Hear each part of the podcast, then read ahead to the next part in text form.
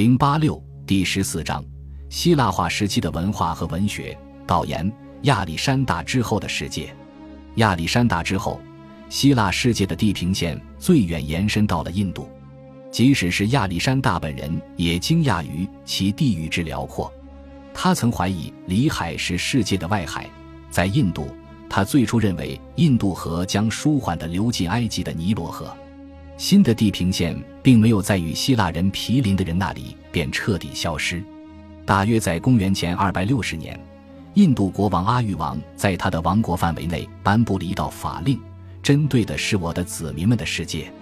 从阿育王的亚洲边界，穿过埃及和马其顿，一直到北非的西兰尼，法令准确列出了这些希腊化地区的国王们。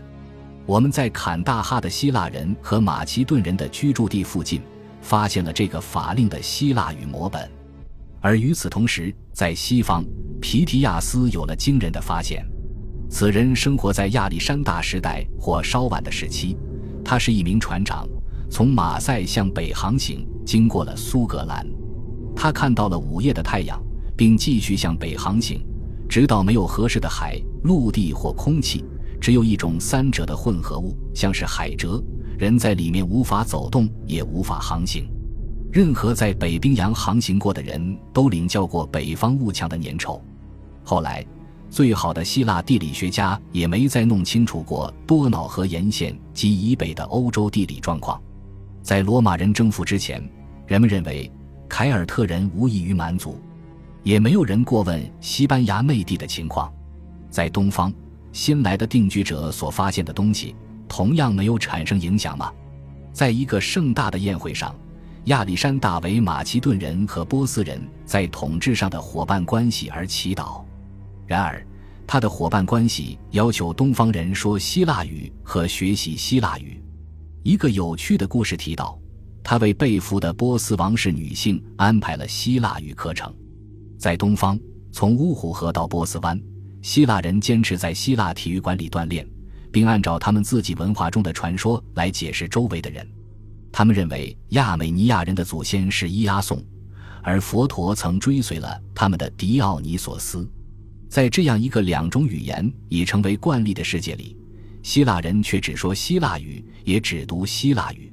他们进口葡萄酒到埃及和巴比伦尼亚，只要可能，他们就要种植橄榄树。对他们中的大多数人而言，文化和政治仍然以城市或城邦为中心，也以那些非常重视希腊和爱琴海的国王们的混乱统治为中心。因此，希腊化时期的文化和文学的背景是宫廷和城市，而不是波斯或印度。在主要的宫廷里。国王和他们的好友用大量金钱来凸显自我，公然蔑视理性。大小宫廷在风格上的差异在于，大宫廷藏有大量的贵金属。公元前三世纪七十年代的某个冬天，在亚历山大里亚，托勒密二世举行了尊崇狄奥尼索斯的盛大游行。由机械操控的雕像安放在巨大的彩车里行进，葡萄酒从巨大的酒罐里流淌到街道上。香甜的点心被分给观众，演员和大量妇女加入到扮成萨提尔的官员中间进行表演。演出的场景包括狄奥尼索斯醉醺醺的从印度归来、亚历山大的形象，以及一个巨大的黄金羊具。这个黄金羊具长一百八十英尺，上面覆盖着缎带，顶端是一颗巨大的黄金质地的星星，晨星指引着方向，昏星处在最后的位置上。在他们之间行进着两千头身上覆盖着黄金的公牛，两千四百条狗，一些长颈鹿、羚羊、印度鹦鹉、大象，一只角马拉着彩车的鸵鸟，以及一头白色的母熊。很遗憾，它不是来自北冰洋。柯林斯的画像引导着一对以艾奥尼格城市和诸岛的名字命名的妇女。这一画像清晰地影射了柯林斯同盟和托勒密王朝对希腊自由的关注。奴隶们拉着彩车，上千名士兵也走在行进的队伍中。这个超级展示混杂了艺术技巧和纵情饮酒、世界奇迹和可移动的动物园、王朝对希腊政治主题的关注和现代分裂式的力量。这些因素与王室奇境的风格不同，但只是在程度上，而不是在性质上。王室风格附着了太多的该时期的宫廷文化。与此相应的是，精通文学的学者们对关于非科学奇迹的书籍的喜爱。王室对书籍本身的狂热也反映了这一点。所有宫廷都有图书馆，甚至在黑海沿岸都有。不过，亚历山大里亚的图书馆是最著名的。亚里士多德的学生们定居在这座城市里，带来了他们导师所熟知的社会回忆和大量书籍。可能是他们向第一个托勒密国王提出了建立王室缪斯圣殿和图书馆的想法。王室图书馆可能与缪斯圣殿的柱廊和公共休息室相连，它更像是一个巨大的书库，而不是一个独立的阅览室。据说，里面藏有近五十万件书卷，另有四万两千件书卷藏在与塞拉皮斯神庙相连的另一个图书馆内。文献成为热门的王室财产。一旦有船停靠在亚历山大里亚，就有人上来搜寻书籍。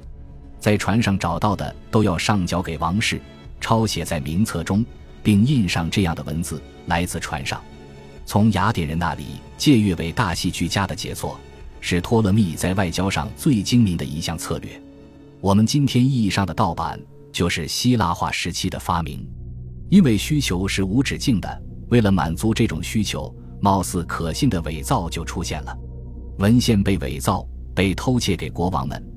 直到亚里士多德被赋予了各种有趣的，即便是鲜为人知的称号，国王们为何要这般不厌其烦呢？因为亚里士多德派的学者们无疑会向心甘情愿的托勒密一世解释说，图书馆和学术研究能让国王跟上人类对世界的了解。托勒密王室有优秀的教师，他们也没有丧失对学习的兴趣。托勒密四世为荷马建立了神庙。还写了一部悲剧，一个朝臣献殷勤的为其写了评论。歹毒的托勒密八世认为克里普索花园里的花是水芹菜，而不是紫罗兰。色流古王朝末期的某个国王还写了一首关于被蛇咬伤的诗歌。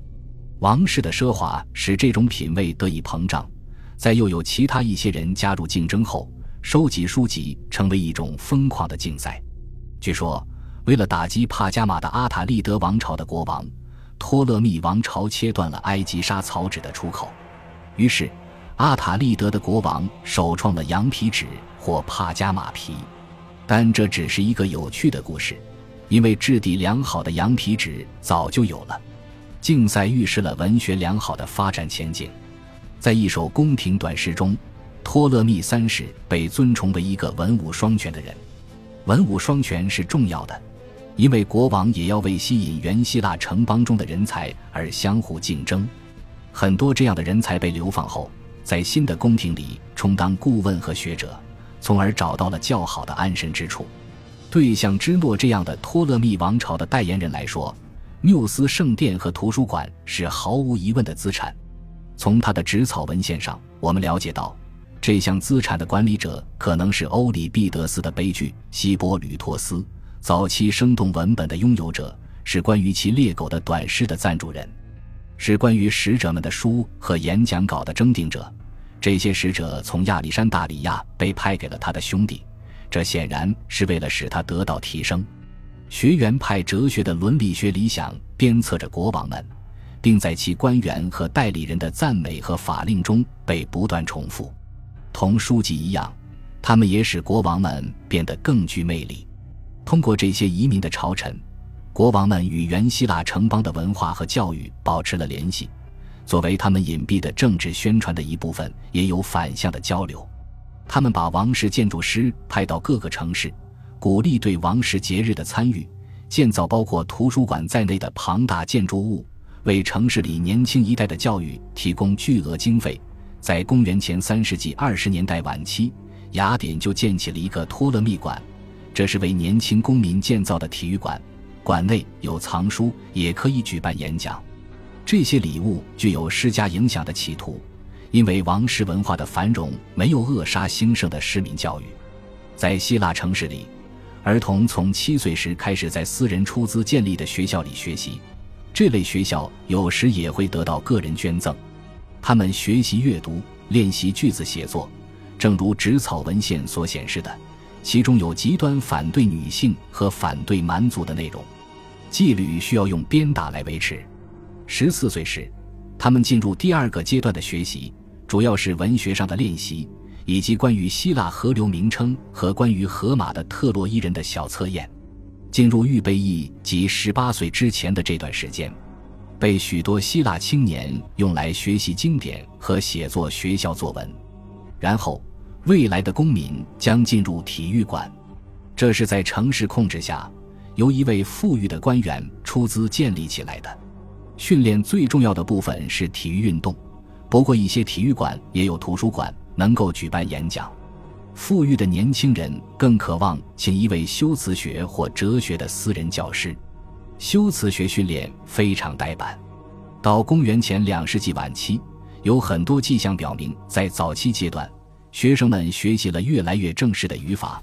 总而言之，学业变得更具有文学性。从来没有法律方面的课程，而对大多数人来说，数学是最为基本的。随着音乐日益专业化。普通的学校不再设置音乐课程。